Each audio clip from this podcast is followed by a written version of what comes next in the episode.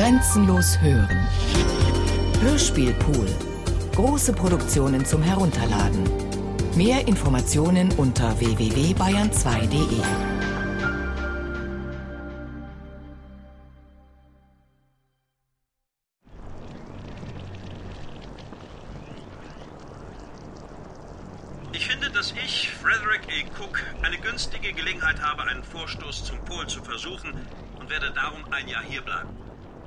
Ich hoffe, im September 1908 mit der Eroberung des Pols zum Explorers Club zu kommen. Ein Hoch auf dem Pol unter unserer Flagge. Am 1. März 1909 verließ die Expedition Cape Columbia und marschierte über das Polarmeer dem Pole zu. Der 84. Breitengrad wurde am 18. März überschritten, der 86. am 23. März, den 88. erreichten wir am 2. April, den 89. am 4. April und am Nordpol war ich am 6. April 10 Uhr morgens. Hier am Pol blieb ich 30 Stunden mit Bert Hansen, Ute, dem treuen Eskimo und drei anderen Eskimos. Wir verließen auf der Rückreise den so viel ersehnten Pol am 7. April und erreichten Cape Columbia wieder am 23. April. Etwa 90 Grad. Von Hans Platzgummer. Dienstag, 6. September 2005. Spitzbergen. Die Abbruchkante des Gletschers leuchtet bläulich. Sie hat unendlich viele Augen, die ständig in Bewegung zu sein scheinen. Dichtes, festgepresstes Eis, das viel Sauerstoff enthält. Tausende Jahre alt. Von einem Moment auf den anderen bricht es weg. Als Wassertropfen oder als Gletscherbruch. Es wird gekalbt, stürzt ins Meerwasser. Sein Warten hat sich gelohnt. Als Eisscholle treibt es hinaus aufs offene Meer. Treibt langsam schwankend in den Süden. Seinem Tod entgegen. Von Cape Colgate aus konnte ich die schneebedeckten Gipfel des fernen Landes im Nordwesten über dem Eishorizont erkennen. Mein Herz überhüpfte die dazwischenliegenden Meilen der Eisfläche, als ich sehnend dieses Land betrachtete.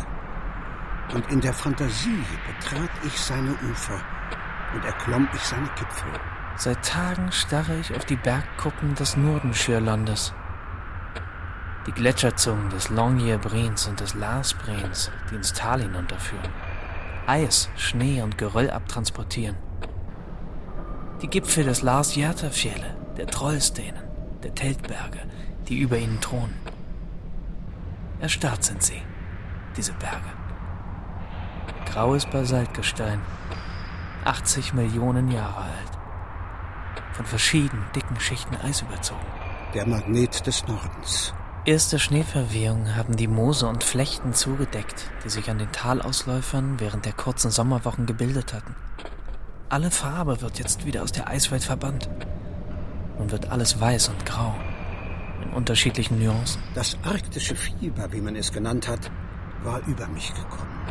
Und ich fühlte, dass mein Schicksal zwischen diesen eisigen Gefilden der arktischen Welt lag. Auch die Fjorde, die in großer Entfernung das Inselland durchschneiden, tragen nicht mehr die Farbe der schwarzen See, sondern schwemmen das erste Packeis heran. Ich fühlte, das Wesen und Ziel meines Seins die Lösung der Geheimnisse der eisigen Wildnisse der Arktis war.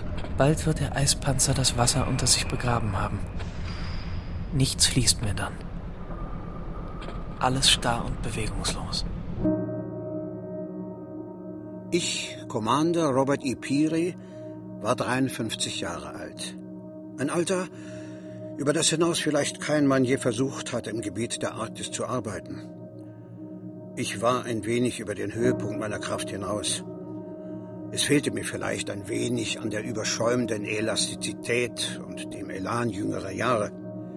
Aber diese Beeinträchtigungen wurden vielleicht völlig ausgeglichen durch eine geübte und abgehärtete Ausdauer, eine vollkommene Kenntnis meiner selbst und wie ich meine Kraft bewahren konnte. Ich wusste, es war mein letztes Spiel auf dem arktischen Schachbrett. Es hieß diesmal gewinnen oder für immer geschlagen sein. Vor einigen Tagen kam ein Rentier nahe zur Hütte. Ein unscharfer Fleck auf dem weißen Schneefeld, welches sich von hier bis zu den Abhängen des Bingtoppen erstreckt. Ein Schatten, der sich langsam durch das Weiß bewegte. Es ließ sich von mir nicht stören bei seiner Suche nach Nahrung. Die gesamte eisfreie Zeit verbringt es mit dem Versuch, sich mit kleinen Flecken arktischem Moos ein Winterbauch anzufressen. Und beißt dabei auf so viel Schotter, dass es sich im Lauf weniger Saisonen das Gebiss zerstört, sich mit abgewetzten Zähnen dem Tod ausliefert. Das Leben ist dann am köstlichsten, wenn der Tod am nächsten scheint. Wie oft ergreift dieser überwältigende Gedanke den dahinscheidenden Menschen, wenn es zu spät ist? Mehr als einmal bin ich von den großen Eisgefilden zurückgekommen. Zerschlagen und verbraucht und verspottet. Zuweilen zum Krüppel gemacht. Aber es vergingen immer nur wenige Monate, bis das alte Gefühl ungeschwächt wieder über mich kam. Wenn du frisst, dann bringst du dich um. Wenn du nicht frisst, dann stirbst du bloß früher, schneller, schmerzloser, dachte ich. Wie wenig schätzen wir das Leben, ehe das Dunkel des Todes heraufdämmert. Man sollte sich immer daran erinnern, dass für jedes Bild des Lebens der Tod den Hintergrund bildet. Ich, für meinen Teil, möchte mich nicht zu Tode fressen. Ich will es dem Rentier nicht gleich tun. Ich habe in diesen Wochen gelernt, fast ohne Nahrung auszukommen. Der Entschluss, den Pol zu erreichen, war in so hohem Grade ein Teil meines Wesens geworden, dass ich mich schon lange daran gewöhnt hatte, mich als Instrument für die Erreichung jenes Zieles anzusehen. Kürzlich kam ich in der Küche meiner Trapperhütte zu Fall. Ich stürzte und schüttete mir dabei beinahe einen Topf mit kochendem Wasser über das Gesicht. Im Eingangsbereich der Hütte blieb ich auf dem Boden liegen. Ich kauerte mich in einer Ecke zusammen und genoss die Stille.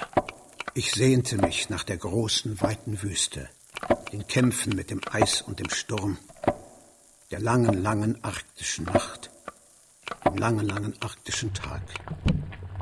Der Handvoll von seltsamen, aber treuen Eskimos, die jahrelang meine Freunde gewesen waren, dem Schweigen und der Unermesslichkeit des großen, weißen, einsamen Nordens. Nach einiger Zeit, ich weiß nicht warum, schoss mir ein Lied von ABBA in den Kopf. Gimme, gimme, gimme a man after midnight. Ich bekam diesen Dreck nicht mehr aus dem Sinn. Immer mehr baute sich das Stück in meinen Gedanken zusammen. Die Geigen, das Schlagzeug, der Gesang. In endlosen Schleifen wiederholte sich das Thema. Auf jeden Refrain folgte eine neue Strophe. Ein neuer Refrain. Immer lauter dröhnte die Musik in meinem Gehirn. Ich konnte es irgendwann nicht mehr ertragen. Aber in meinem Kopf gaben keine Ruhe mehr. Sie sangen und spielten weiter. Immer weiter. Ich konnte sie nicht abschalten. Konnte gar nichts mehr anderes tun, als dieses Lied hören. Zuhören, wie es immer wieder neu losging. Gimme, gimme, gimme a man after midnight. Die Geigen, das Schlagzeug, der Gesang. Mein Kopf war dieses verdammte Stück Musik. Ich dachte zum Teufel.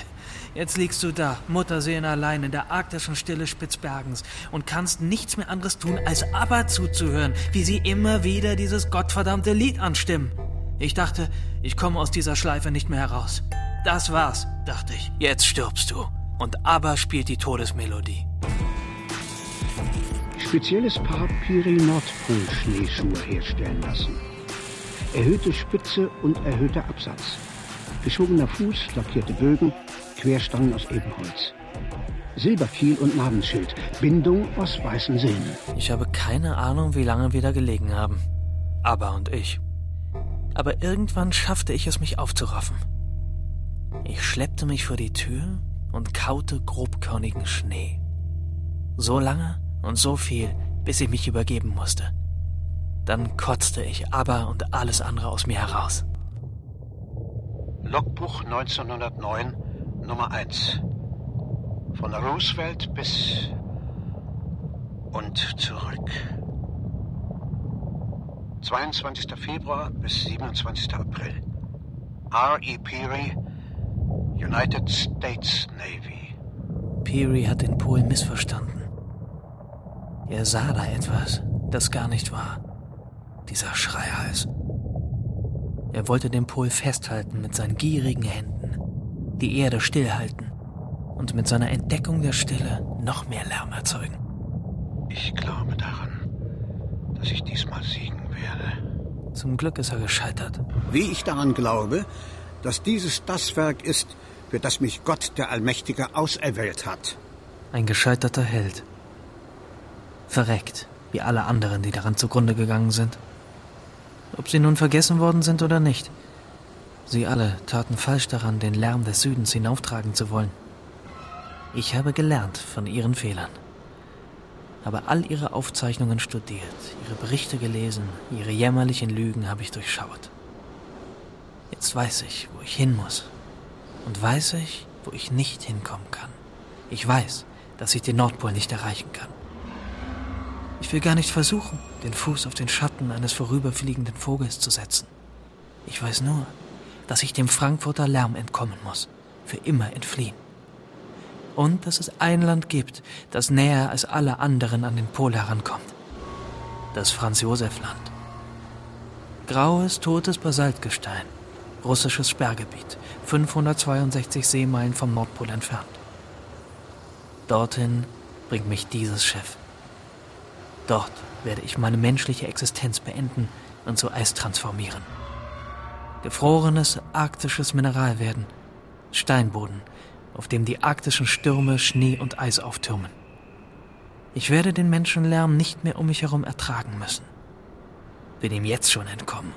Dieser russische Eisbrecher führt mich hinaus aus der Lärmwelt in die Eiswüste. Die Sabotin. Eine Welt aus Stahl. Das letzte Schiff, das so spät im Jahr noch Passagiere in solchen Regionen transportiert. Die Russen brauchen unser Geld. Was bin ich ihnen dafür dankbar? Sie bringen mich in meine neue Heimat. Selbst Spitzbergen habe ich jetzt schon hinter mir gelassen. Longyearbyen, die nördlichste Kohlearbeitersiedlung der Welt. Schon ist sie südlich von mir im Eisnebel verschwunden. Die Sonne verfinsterte sich und ein dichter, bleigrauer Nebel zog über den ganzen Himmel. Dieses Grau gab, im Gegensatz zu dem toten Weiß von Eis und Schnee und dem sonderbar diffusen Licht, einen unbeschreiblichen Effekt. Es war ein gewissermaßen schattenloses Licht, dem es unmöglich war, auch nur auf geringe Entfernung zu sehen. Peary wollte den Pol für die Welt einfangen. Ich will mich von der Welt befreien. Ich werde nicht scheitern wie er. Ich werde ins Eis gehen und nicht mehr zurückkehren. Nicht wieder auftauen in einem Schmelzwasser aus Lügen. Suchte jemand nach der vollkommenen Illustration des arktischen Infernos, so würde er sie in diesem grauen Lichte finden. Eine grausigere und leichenhaftere Atmosphäre hätte selbst Dante sich nicht vorstellen können. Denn Himmel und Eis schienen völlig verflüchtigt und unwirklich. Die Welt glaubt heute noch, er habe den Nordpol entdeckt. Derweil ist er nicht einmal 100 Landmeilen nah an sein Ziel gekommen. Er muss gewusst haben, dass er den Pol nie erreicht hat. Er muss gemerkt haben, dass es unmöglich ist, ihn zu erreichen. Unmöglich, ihn zu erreichen und lebendig zurückzukehren. Eingefrorene und blutende Wangen und Ohren sind die kleinen Unannehmlichkeiten, die zu einem großen Abenteuer gehören. Dann hat er umgedreht und der Welt einen Bären aufgebunden. Wie er das über Cook sagte und im selben Atemzug das gleiche tat. Schmerz und Unbequemlichkeiten sind unvermeidlich. Aber im Zusammenhang mit dem Ganzen gesehen sind sie kaum wichtig. Der Welt Bären aufbinden. Ich will es ihnen nicht gleich tun. Ich will mich nur ganz still und heimlich aus dem Staub machen. Ich will, wie Cook, in einem Erdloch überwintern. Nur will ich nicht wie er schon nach einer Polarnacht meinen Arsch versuchen zu retten, um der Welt einen Bären aufzubinden. Ich will im Eis bleiben. Nicht mich von meinem Diener hinauf und wieder zurückziehen lassen. Bloß tote Last sein, Gewicht auf einem Schlitten, mit Fellen bedeckt. Nein. Ich will dort oben bleiben. Für immer. Gefrieren, dort, wo Erde, Wasser, Fels und Fleisch dasselbe sind. Alles zugedeckt von Eis- und Schneeschichten. Alles tot und still. Ein paar Zehen sind kein großes Opfer, wenn man den Pol erreichen will. Montag, 12.09.2005. Der dritte Tag auf See, seit unserer Abfahrt von der Landungsbrücke in Longyearbyen. Die Sonne dreht schon tief am südlichen Himmel ihre Kreise. Ihre Strahlen fallen in schrägem Winkel auf die gefrierende See, brechen sich im Eisnebel und in den Eiskristallen, die sich jetzt überall bilden. Es ist ein schattenloses, weißes Licht, das überall um mich herum leuchtet. Nichts hat mehr eine deutliche Form. Alles ist ständig in Veränderung begriffen. Es gibt keine Begrenzungen mehr.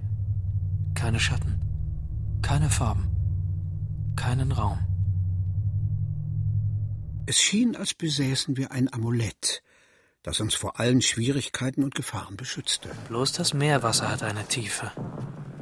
Es ist schwarz. Mit einer wütenden Gischt wehrt es sich gegen die immer dichter werdende Eishaut, die es an vielen Stellen bereits überzieht. Noch wehrt es sich. Bald wird es nicht mehr fließen. Bald wird der Eisschlamm immer fester und die Arktik ein Untertan der Arktis sein. Wie alles andere auch. Manchmal war das Eis fest genug, dass wir hinüberziehen konnten. Manchmal machten wir einen kleinen Umweg. Manchmal warteten wir, bis die Rinne sich schloss. Manchmal benutzten wir eine Eisscholle als Fährboot. Die Sabotten bahnt sich stur ihren Weg durch diese Ruinenlandschaft. Stoisch rammt sie ihren Eisbrecherbug gegen das neue Packeis. Es schien, als sei der Schutzgeist der Polarwüste schließlich durch Menschen besiegt. Als hätte er seine Schlappe hingenommen und sich vom Kampfe zurückgezogen. Doktor, wollen Sie wirklich behaupten, dass Sie nach bestem Wissen und Gewissen glauben, den Nordpol entdeckt zu haben? Ja, das glaube ich. Haben Sie mit Ihren Füßen genau drauf gestanden? Oh, das kann ich nicht sagen. Dort, wo ich war, gab es keine geografische Länge mehr. Wie sieht der Pol aus? Eis. Sie machten einen Vorstoß zum Pol. Genau das war es. Ein Vorstoß. Wir haben gar nicht versucht, die schweren Instrumente mitzunehmen, die andere mitnahmen. Darum ist keine besondere wissenschaftliche Leistung damit verbunden. Wir reisten so leicht bepackt wie möglich und legten 15 Meilen am Tag zurück. Das ist unmöglich. Dänische Meilen ja. Englische Meilen nein. Der Kapitän ist ein störrischer Geselle. Manchmal sehe ich ihn oben auf der Navigationsbrücke stehen. Keine Miene verzieht er. Am liebsten hätte ich ihm zugewinkt, als ich die zehn Schritte über die Gangway tat und sein Schiff in Longyearbyen betrat. Doch ich wollte nicht auffallen. Ich darf nicht auffallen, wenn ich meinen Plan verwirklichen will. Nur der Seemann mit der Passagierliste, der beim Betreten des Schiffes mein Visum prüfte, soll meinen Namen kennen.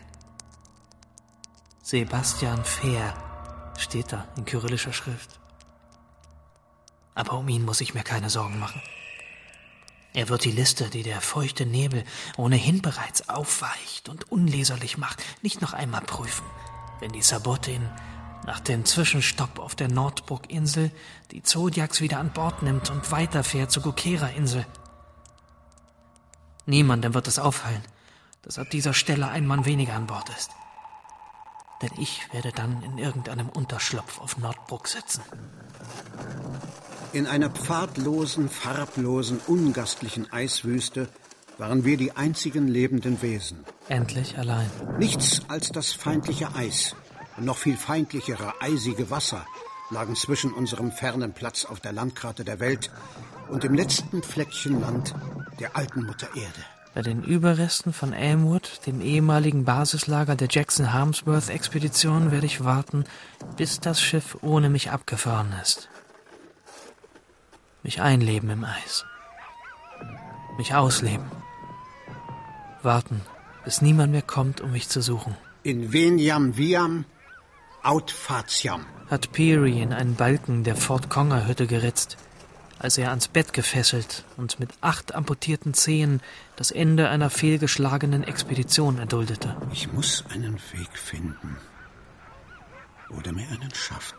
Auch ich ritze es in den Metallbalken meiner Koje an Bord der Sabotin. Einen Weg ins Franz-Josef-Land finden.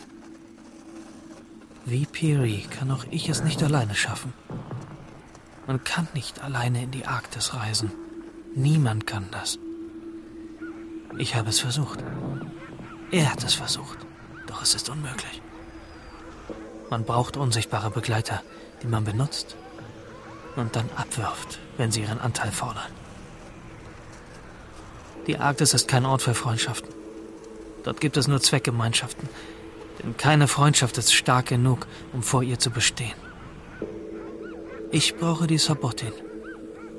Ich bezahle sie dafür, dass sie mich ins Eis transportiert und dort vergisst. Dem Pol hatte ich mein Leben geweiht. Peary trennte sich vor seiner letzten entscheidenden Etappe auch von allen, die ihm im Weg stehen konnten. Alle Menschen, die eine Aussage machen konnten, schickte er zurück. Alles hatte ich auf dieses Ziel konzentriert, hatte ihm mein Geld, meine Zeit und vieles andere geopfert. Unter diesen Umständen hatte ich nicht das Gefühl, dass von mir erwartet werden konnte, den Ruhm zu teilen.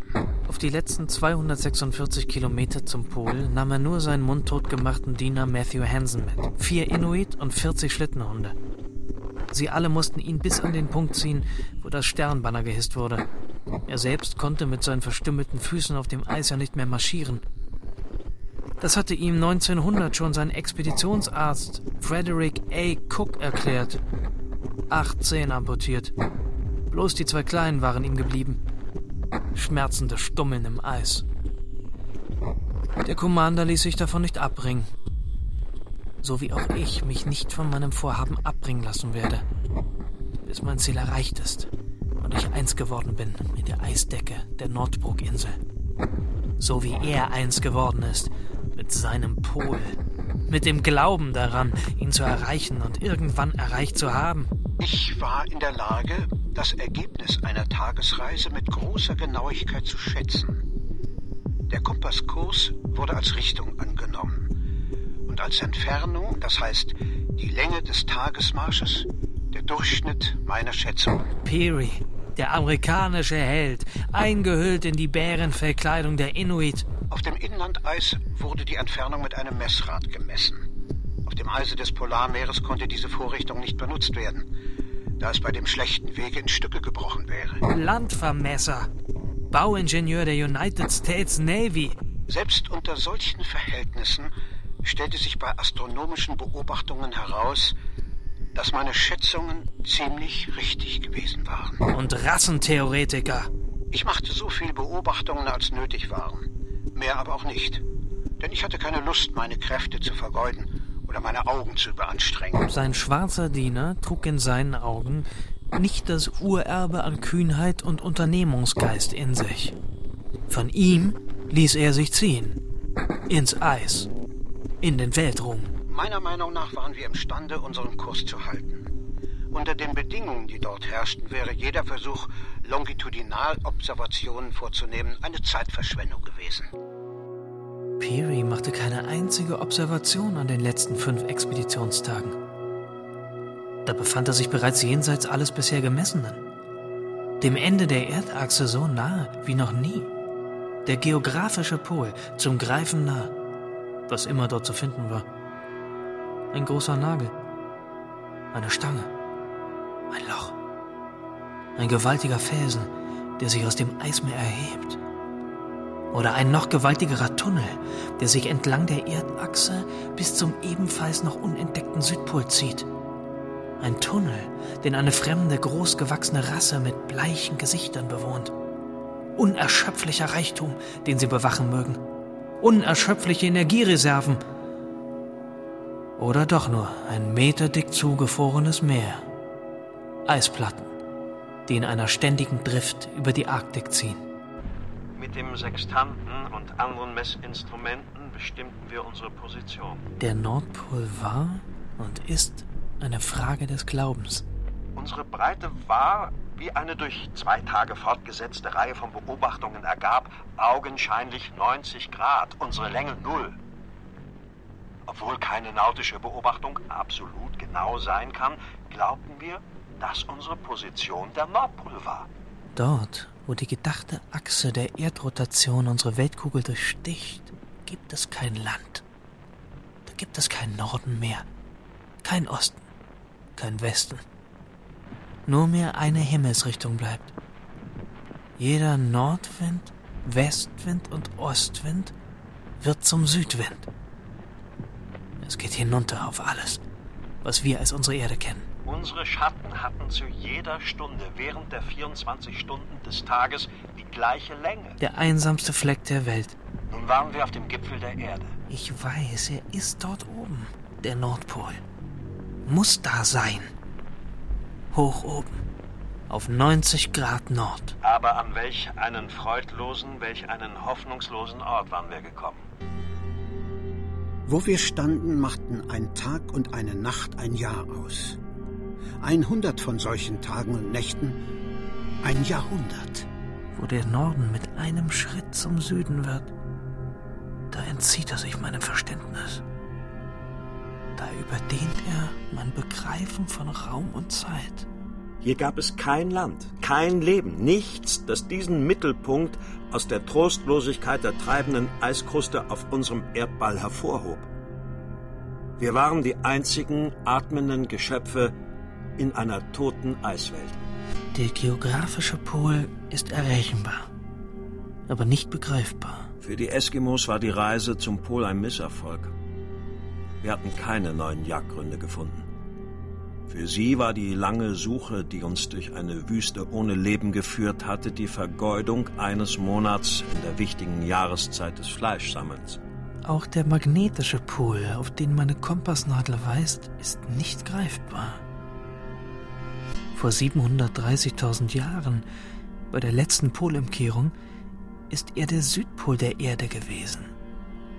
Jetzt wandert er gerade westlich von mir durch die kanadische Arktis und der geomagnetische Nordpol, die Mitte des Erdmagnetfeldes, befindet sich gerade über dem nordwestlichen Grönland. Der Eskimo glaubt nicht, dass die Erde rund ist. Für ihn ist die Welt flach. Irgendwie sind die Eskimos auf die Idee gekommen, weiße Männer hätten irgendwo hoch im Norden, wo sich die Sonne in der Nacht verbirgt, einen Nagel in die Erde getrieben. Und dieser eiserne Stift wäre in die Erde gefallen und verloren gegangen. Daher nennen sie den Pol TGEH, den großen Nagel. Da Eisen für sie wertvoller ist als Gold, waren sie an der Suche interessiert. Jetzt aber glaubten sie, der Nagel sei auf den Grund des tiefen Meeres gesunken und die Hoffnungslosigkeit jeder weiteren Suche hatte ihr Interesse am Pol zum Schweigen gebracht. Ich kenne sie alle. Auch den nördlichen Unzugänglichkeitspol. Den Punkt im Nordpolarmeer, der in allen Richtungen am weitesten vom Festland entfernt ist. Und den Himmelsnordpol. Die astronomische Verlängerung der Erdachse. Beinahe berührt sie den Polarstern. Ich kenne sie, diese Punkte, die ich nicht greifen kann. Ihr ständiges Gleiten. Die Zirkumpolardrift des Packeises. Der Wobbel. Die Stille. Ich erahne sie. Ich möchte ihr so nah wie möglich sein. Wie Peary und Cook muss ich in ihre Nähe. Auch wenn ich weiß, dass ich sie nicht betreten kann. Peary hatte das noch nicht gewusst. Er und alle anderen, die sich diesem Punkt näherten, hörten auf zu wissen. Jenseits der Packeisgrenze verloren sie sich, so wie ich dort verloren werden will. Abgeworfen meine Konturen verwischt, vom Eisnebel zugedeckt. Ich kann die Empfindungen verstehen, die Adam ergriffen haben müssen, als er plötzlich als erwachsener Mensch allein in eine unbekannte Welt blickte. Von den nördlichen Küsten des Franz Josef Lands erstreckt sich nur mehr ein gefrorener Ozean bis zum Ende der Erdachse. Diese Küsten will ich erreichen. Diese Küste will ich werden. Einen Satz und Elfenbein eingefasste Schlittengeräte herstellen lassen. In Elfenbein eingefasste Schneeschuhe. Elfenbeingegenstände ersinnen, die für die Leute in der Heimat gemacht werden können. Nordpol-Bärenfellstück als Souvenir für Frauen. Die Nordpolfahne mit weißem Balken. Beth Hansen, mein Negerdiener, war bei mir seit 1887. Diese Stellung habe ich ihm eingeräumt, hauptsächlich wegen seiner Anstelligkeit und weil er sich für das Werk eignete. in zweiter Linie aber auch wegen seiner Anhänglichkeit zu mir. 13.09.2005, der vierte Tag auf See. Wenn die Bedingungen es erlauben, werden wir übermorgen das Kap Flora der Nordbrook-Insel erreichen. Mein Ausstiegspunkt. Das Schiff kämpft sich durch immer dichter schließende Packeisfelder. Eine wogende, funkelnde Masse. Ich liebe ihr unaufhörliches Klirren und Krachen. Liebe es, wenn das Wasser kristallisiert. Überall sieht man bereits die Vorboten des sich ausdehnenden Eispanzers. Majestätische Eisberge, die Ausgesandten der polaren Gletscherwelten.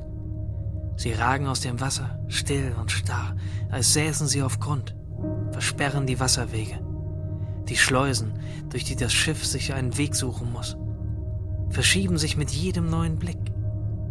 Einige Eisberge haben sich tief unter Wasser in den Meeresgrund gebohrt und verharren dort auf unbestimmte Zeit, verschnaufen, bis sie ihre Todesreise in den Süden fortsetzen, sind Land geworden. Ein Land mit Ablaufdatum. Ein Stück arktisches Eisland, bis die Strömung sie plötzlich weitertreibt, mitreißt, mit roher Gewalt aus dem Gleichgewicht bringt. Dann verschiebt sich ihr Schwerpunkt, brechen riesige Luftblasen auf, die in ihrem Eis eingeschlossen sind. Die Kolosse kippen mit einem furchteinflößenden Getöse um oder in sich zusammen. Das Nordpolarmeer unterspült sie, fährt in sie hinein. Noch ist es der Herrscher hier. Noch ist dies eine Wasserwelt. Der Morgen war wie gemacht zu marschieren, klar und sonnig, bei einer Temperatur von 32 Grad Celsius unter Null. Und der Sturm der letzten Tage war zu einer gemütlichen Brise geworden. Die Eisfelder waren groß und alt, hart und eben, mit Stellen von saphirblauem Eis. Die Pressungsgrate war nicht besonders schwer zu bezwingen, denn entweder fand sich eine Lücke oder wir konnten die langsam ansteigende Böschung einer großen Schneewehe benutzen. Wir fahren nun ostwärts, direkt unterhalb der Packeisgrenze. Wir haben die letzten Gebiete Svalbards hinter uns gelassen. Vergletscherte, unter Naturschutz gestellte Regionen, in denen keine Menschen je gesiedelt haben. Die offene Barentssee liegt vor uns. Fortlaufend hebt und senkt mich die Dünung in meiner Kajüte. Das leichte Lüftchen, das während der ersten paar Stunden des Marsches von Süden her geweht hatte, drehte nach Osten und wurde stärker, als die Stunden fortschritten. Mein Herz lachte. Ich sehe, wie die flach durch den Dunst einfallenden Sonnenstrahlen auf den Eisfeldern von dem Bullauge meiner Kajüte reflektiert werden. Es ist ein goldweißes Licht, das aus der Unendlichkeit zu mir herüberfindet. Es blendet mich, Tag und Nacht. Ich kann meine Augen dem Leuchten nicht verschließen. Keinen Moment will ich verpassen. Ich starre in die Irrlichter, die im Eisnebel aufblitzen. Das glänzende Sonnenlicht, das gute Marschieren, das Bewusstsein, dass wir jetzt auf der letzten Etappe unserer Reise waren und die Freude, dass ich nun wieder an der Spitze marschierte, alles regte mich an wie Wein. Eisblumen haben sich an den Fenstern des Schiffes gebildet. Eisblumen, die das letzte Licht des Jahres in tausende Splitter zerbrechen. Eisblumen auf dem Glas und Eisblumen auf meinen Netzhäuten. Furchen, Risse, Narben. Sie meißeln fantastische Muster in meine Netzhaut. Bläschen, Trübungen, Erosionen, Sonnenbrandähnliche Wunden. Erste Verstümmelungen. Erste Anzeichen, dass mich die Arktis aufnimmt. Ich fühle, wie sie mich verändert. In den zackenförmigen Linien, die sie auf meine Augen zeichnet, erkenne ich Figuren. Immer neue Gestalten, immer neue Formen. Übermütig überkritzelt sie immer wieder ihre vorhergehenden Zeichnungen und schenkt mir immer neue Bilder. Ich bin bereit für sie. Ich spüre keine Schmerzen. Metamizol, Tramadol, Amitriptylin helfen mir. Ich habe so viele Opioide und nicht-Opioide Analgetika mit und in mir, dass ich bei meiner Umwandlung nicht leiden werde. Die Filmtabletten, die ich nun alle paar Stunden zu mir nehme, erleichtern mir, das polare Licht zu bewundern, die Kälte zu genießen. Durch sie kann ich jeden Schmerz ertragen. Wie Peary, der seine Eroberung der Arktis und die damit einhergehenden Verstümmelungen seines Körpers bloß mit immer stärkeren Dosierungen Chinin ertrug. Man kann die Arktis nicht allein entdecken. Man braucht Helfer. Sie zirkulieren bereits in meinem Blut. Sie werden mich auch dann noch tragen, wenn die Kerntemperatur meines Körpers 31 Grad Celsius unterschreitet. Wenn endlich mein Blut verdickt und das Fließen aufhört. Wenn mir heiß wird. Unerträglich heiß. Wenn nur mehr Schlafsucht mich durchströmt. Ich freue mich auf dieses Glühen, wenn meine Temperatur noch weiter sinkt. Sinkt bis unter 27 Grad. Dann erlange ich die Befreiung. Meine kalte Geburt in eine erstarrte Welt. Bald ist es soweit. Im Oktober, als wir unsere Jagdbeute in Verstecken einlagerten, hatte sich eine Gruppe von fünf Raben bei uns eingefunden. Bald wird im Osten die Nordbrook-Insel aus dem vereisenden Meer aufragen. Würden die Tuluar zum Eskimoland fliegen und eine geheime Botschaft überbringen. Bald werde ich sie sehen. Einer der Raben sagte K.A., was so viel wie Ja bedeutete. Durch die Eisblumen hindurch mit meinen eigenen Augen sehen.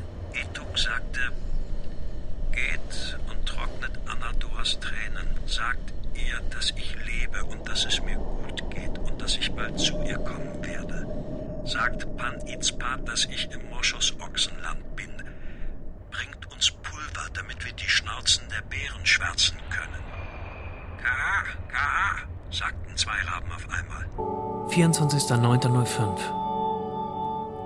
Die Sabotin kracht durch neue Eisschichten. Ich starre in das Weiß der Wellen und das Weiß des Himmels hinein. Hinter den Eisgardinen sehe ich undeutliche Lichtreflexionen und Schattenspiele.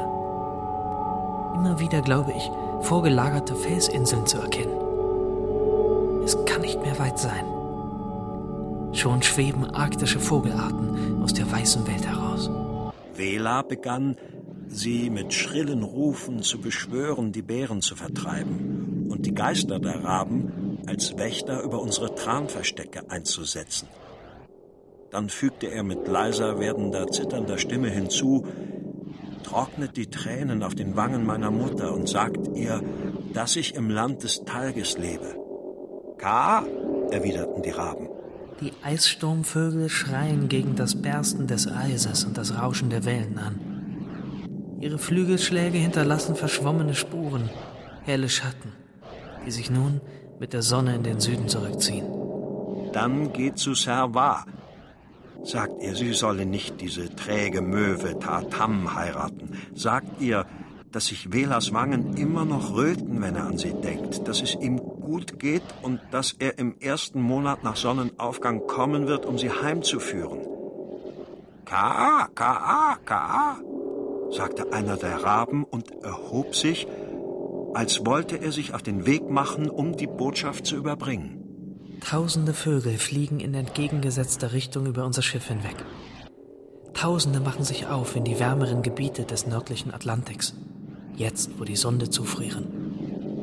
Nur die zu schwach geratenen Jungen der Zugvögel bleiben zurück, um schnell zu sterben und von der Arktis begraben zu werden. Für den Rest des Tages sahen wir nur noch drei Raben. Sie ließen sich ein reichliches Mahl vorsetzen, flogen dann zu ihrer Höhle und begaben sich, wie wir glaubten, für die Nacht zur Ruhe. Bis zur Dämmerung des kommenden Jahres haben wir nichts mehr von ihnen gesehen. Cook erlernte ihre Sprache. Er hat den Kontakt mit den Vögeln aufgenommen, als er die Stille der Polarnacht nicht mehr ertrug. Er und seine zwei Begleiter. K.A. Ich glaube ihnen. Auch, dass sie ein Jahr vor Peary den Pol erreicht haben. Gerade Pearys ehemaliger Expeditionsarzt Frederick Albert Cook. Auf dem Rückweg vom Weg abgekommen. Mit der Eisdrift abgetrieben. Bis alle Schlitten zerbrochen und alle 26 Hunde verspeist waren. In einem Steinloch fiel die Einsamkeit der Polarnacht über sie. Ich suche diese Einsamkeit auf Nordburg. Weit kann sie nicht mehr sein. Bald werden die vorbeiziehenden Nebelschwaden sie preisgeben. Sextant als Geschenk an Flottenmuseum. Meine Brille für ständigen Gebrauch einfassen lassen. Ein zusätzliches Paar genauso als Geschenk für jemanden. Ich nehme an, dass mein Leben in dieser Erdhöhle dem eines steinzeitlichen Menschen glich. Ohne Erholung, ohne Vergnügen, ohne ablenkende Arbeit, ohne Lesestoff, ohne Thema, über das man noch sprechen konnte, dehnten sich die sechs Stunden jeder Wache zu Wochen. Das Innere der Hütte war feucht, kalt und dunkel. Die Temperatur war durch unsere trübselige Lampe im oberen Bereich ziemlich erträglich, aber unten lag sie unter Null. Unser Bett war eine Felsplatte, die gerade groß genug war, um drei ausgestreckt liegenden Männern Platz zu bieten. Wenn wir wach waren, saßen wir auf der vorderen Kante. In dem Raum davor war ein etwas tiefer ausgegrabener Platz, der es einem Mann erlaubte, aufrecht zu stehen. Dort zogen wir uns einer nach dem anderen an. Dort steckten wir uns manchmal hin, um unsere steifen und schmerzenden Glieder zu recken. Auf beiden Seiten dieses Standplatzes standen halbe Blechteller, in denen Moschusochsentalg mit Dochten aus Moos brannte. Diese Flammen brannten Tag und Nacht. Sie gaben uns eine geringe, kaum wahrnehmbare Wärme. Wir konnten unsere Gesichter gegenseitig nur erkennen, wenn wir nahe an dieses Licht herankamen. Heute habe ich das Schneebaby gesehen. Marie Anegito. Perrys Frau Josephine hat es auf Grönland geboren. Hochschwanger hat man die Frau des Commanders auf der Falcon in den Norden geschleppt. Dort brachte sie ein blauäugiges Mädchen zur Welt. Das erste weiße Kind, das so weit im Norden zur Welt kam. Pearys Beweis, dass weiße Menschen in der Arktis wohnen, sich fortpflanzen und überleben können. Ich habe die Eskimos 18 Jahre studiert und muss sagen, man kann sich keine wirksameren Hilfskräfte für die arktische Forschung vorstellen als diese plumpen, bronzehäutigen Naturkinder mit ihren winzigen Äugelein und ihren schwarzen Mähnen. Gerade ihre Beschränkung macht sie ganz besonders schätzbar für die Zwecke der arktischen Arbeit. Ich sah das Schneebaby auf dem Vogelfelsen sitzen. Mein Plan war von Anfang an, sie zu unterweisen, aber alles von ihnen fernzuhalten, was ihr Selbstvertrauen schwächen oder sie mit ihrem Los unzufrieden machen könnte. Ich weiß, es gibt hier in der Arktis Nordost keine Eskimos. Sie sind alle gestorben. Im Ganzen genommen sind diese Leute wie Kinder und müssen als solche behandelt werden. Meine vier Eskimos sind groß geworden in dem Gedanken, dass ich der Gönner, Beschützer und Führer ihres Volkes bin. Die Behandlung von Hunden, Schlitten, Eis und Kälte brachten sie als Erbteil ihrer Rasse mit. Alle Inuit, die Peary nach Amerika verfrachtete, sind gestorben. Einer nach dem anderen. Warme Häuser im Land der Sonne, Gewehre, Messer und Nadeln hatte man ihnen versprochen. Ihr lebhaftes Temperament ist eine Vorsorge der Natur. Wenn sie schwerblütig wären wie die nordamerikanischen Indianer, würde der ganze Stamm schon lange verdorben und gestorben sein vor Entmutigung. Sie sind alle tot. Doch habe ich sie gesehen auf dem Vogelfelsen. Hoch aus der Brandung ragten die steilen Basaltwände der Vulkaninsel. Von den Felsvorsprüngen haben sich Steinbrocken gelöst. Die oberen Gesteinsschichten der Klippen brachen auf und zersplitterten. Das heruntergefallene Geröll hat die Ausläufer der Hänge in Frostschuttwüsten verwandelt. Eine Vielfalt von Algen, Flechten, Moosen und Pilzen strahlt aus der kalten Einöde heraus. Grün und rot schimmerndes arktisches Moos. Algen und Pilze die sich zu gelblich leuchtenden Juwelenflechten zusammengeschlossen haben. Die schwarze Nabelflechte mit ihrem tausendjährigen Leben auf dem kargen Land aus Stein und Eis. Ihr Zeitlupenleben auf totem Fels. Die äußerste Dürftigkeit. Endlich haben wir mein Land erreicht. Endlich am Pol. Der Preis von drei Jahrhunderten. Mein Traum und Ziel seit 20 Jahren. Endlich mein. Ich bin zufrieden. Es scheint alles so einfach und selbstverständlich. Ich habe den verdammten Pol. Ich. Ich. Ich habe heute die Staatsflagge der Vereinigten Staaten von Amerika an einer Stelle gehisst, die nach meinen Beobachtungen die nordpolare Achse der Erde ist. Und habe im Namen des Präsidenten der Vereinigten Staaten von Amerika förmlich von der ganzen Gegend und Umgegend für diesen Besitz genommen. Ich muss mir nur noch einen guten Platz zur Einfrierung suchen. Wir pflanzten fünf Flaggen an dem Gipfel der Welt auf. Die erste war eine seidene amerikanische Flagge, die mir vor 15 Jahren meine Frau geschenkt hatte. Ich trug sie, seitdem sie in meinen Besitz kam, auf allen meinen Expeditionen nach Norden um meinen Körper gewickelt. Ab dem Moment, als sie behaupteten, den Pol erreicht zu haben, sprach Befehlshaber Peary nicht mehr mit seinen Untergebenen. Er beschlagnahmte die 110 Filme, die Hansen auf der Expedition gemacht hatte. In den 30 Stunden, die ich am Pol zubrachte, war mein Geist mit dem erheiternden Gedanken beschäftigt, dass mein Traum Wahrheit geworden war. Als ich das Eis nach allen Richtungen hin überschritt, versuchte ich mir klarzumachen, dass es mir endlich, nach 23 Jahren von Kämpfen und Entmutigungen gelungen war, die Flagge meines Landes am Ziele der Wünsche einer ganzen Welt aufzupflanzen. Ein breiter diagonaler Abschnitt von dieser Flagge bezeichnet jetzt den fernsten Zielpunkt der Erde. Ich bin still geworden. In mir herrscht völlige Ruhe. Geräuschlos kauere ich mich hinter dem Ulmenholz der Hütte zusammen. Ganz klein mache ich mich jetzt. Wortlos ließ ich Peary zurück in den Süden ziehen. Ich wusste, wir gingen zur Zivilisation zurück, mit einer Geschichte, welche die Welt fast 400 Jahre lang zu hören gewartet hatte. Einer Geschichte, die schließlich unter den Falten der Sterne und Streifen erzählt werden sollte. Der Flagge, die während eines einsamen und abgesonderten Lebens für mich das Symbol geworden war. Für Heimat und alles, was ich liebte. Das Streben menschlicher Wesen, an dem bisher unbetretenen Gipfel der Erde zu stehen, war erreicht. Einen Blick warf ich noch zurück. Dann wandte ich mein Gesicht nach Süden, der Zukunft entgegen. 0905 Die drei Zodiacs, die uns auf die Insel brachten, haben ihre Fracht schnell wieder zurück an Bord des Eisbrechers gerettet. Der Schneesturm kam wie aus dem Nichts. Plötzlich peitschten die Sturmböen über das Land und war der Eisnebel so dicht, dass man kaum noch die eigene Hand im Schneetreiben erkennen konnte. Die Welt verschwand in einem gespenstischen, grünlichen Weiß. Schneepartikel und Nebelfetzen fegten vom Berghang hinunter an den Strand. Sofort riefen die Russen zur Umkehr.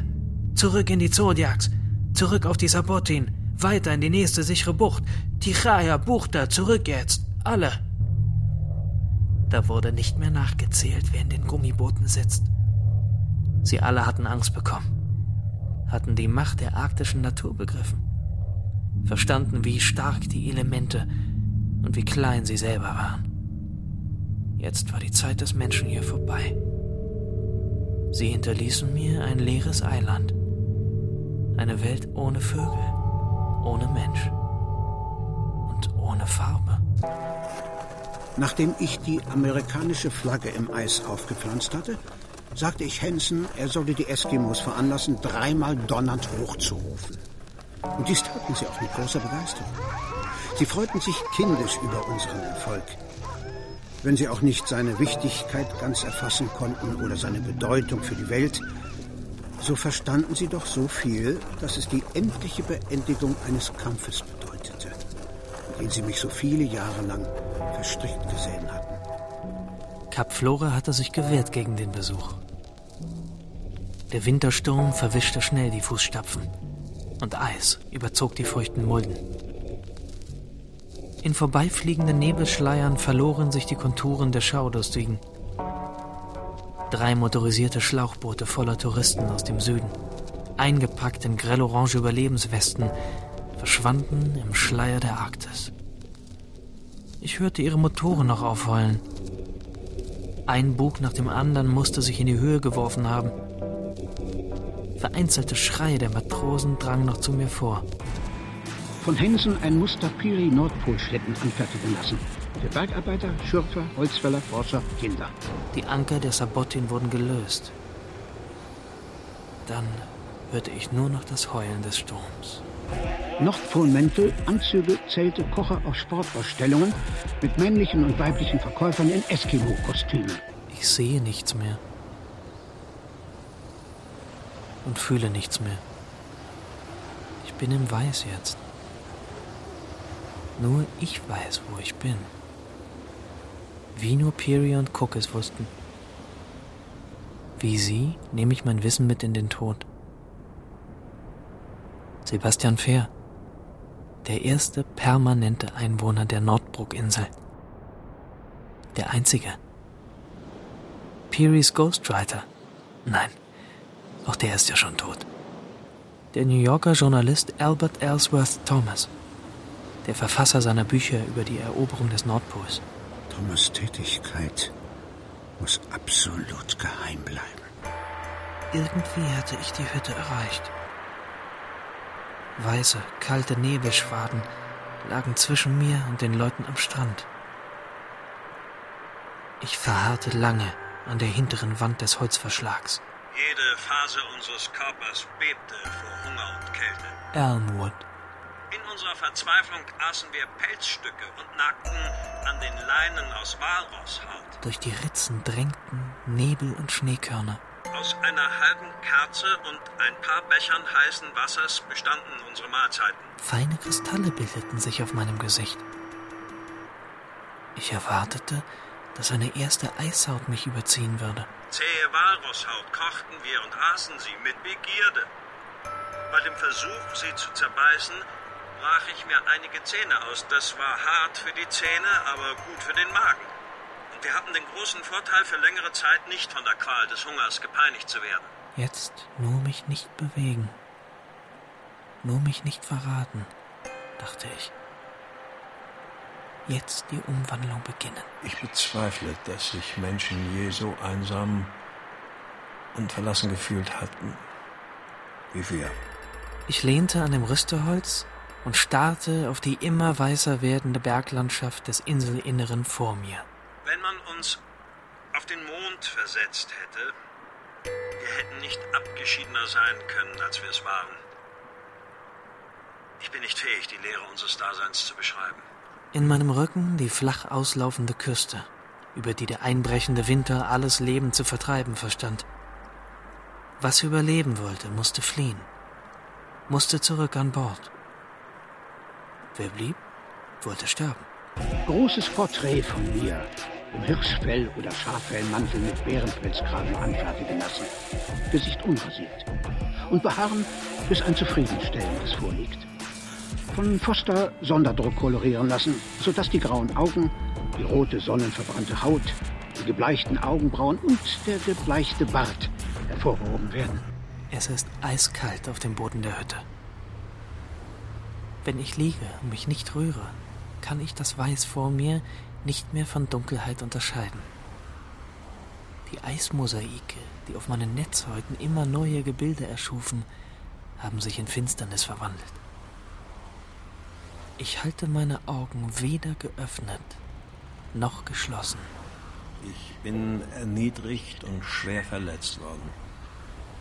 Aber das spielt keine Rolle mehr. Auch um mich herum ist es jetzt ruhig geworden. Das Ulmenholz hat aufgehört zu ächzen. Ich werde alt. Und was für mich eine Rolle spielt, ist der Glaube daran, dass ich die Wahrheit gesagt habe. Ich bin allein. Nur meine Stimme höre ich noch. Ich erkläre mit Nachdruck, dass ich den Nordpol entdeckt habe. Sie klingt fremd. Sie klingt, als ob sie weit weg wäre. Zu mir herüberspricht von außen. Von weit draußen. Das Werk meines Lebens ist vollendet. Die Bretterwände halten Windböen ab. Nur durch die offene Holztür dringt der Eiswind noch vor. Ich höre mein eigenes Atmen. Doch es ist nicht mein Atmen. Nordbrock atmet. Das Atmen des Minerals. Kein Ein und Aus. Ein gleichbleibender, gefrorener Ton. Weißes Licht von allen Seiten. Weiche Watte, die mich polstert. Das Werk meines Lebens ist vollendet. Kein oben, kein unten. Dies Werk ist das Ende, der höchste Gipfel von Anstrengungen, dem Verlieren von Menschenleben und Aufwenden von Vermögen durch die zivilisierten Nationen der Welt. Als Kind hatte mich eine Lawine mitgerissen und verschüttet. Ich wusste nicht, in welche Richtung ich zu graben beginnen sollte. Und es ist auf ganz amerikanische Weise vollendet worden. Bald werden die Sunde gefroren sein. Das Meer kann man nicht mehr unterscheiden vom Schiefer und Basalt des Landes. Von mir. Ich bin ein Teil dieser Landschaft. Ich bin zufrieden. Ich erkläre mit Nachdruck, dass ich, Frederick A. Cook, den Nordpol entdeckt habe. Im Eistod braucht man nichts mehr unterscheiden. Packeistürme. Eispressungen errichten Berge über dem Wasser. Löcher, Schollen, Polynias, das Fell des Eisbären, Watte, der Eisnebel, in dem die Sabotin verschwunden ist. Ich brauche nichts mehr. Ich bin zufrieden.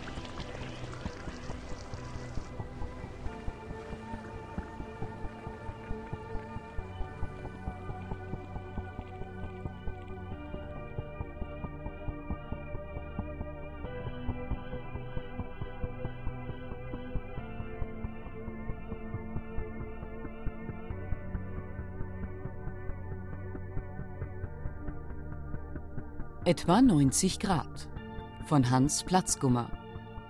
Komposition H.P. Stonji. Frederick Cook, Rainer Bock. Robert Peary, Mogens von Gado. Sebastian Fehr, Paul Herwig. Ton und Technik Wilfried Hauer, Susanne Herzig. Regieassistenz Stefanie Ramp. Regie Ulrich Lampen. Produktion Bayerischer Rundfunk 2008. Redaktion Katharina Agathos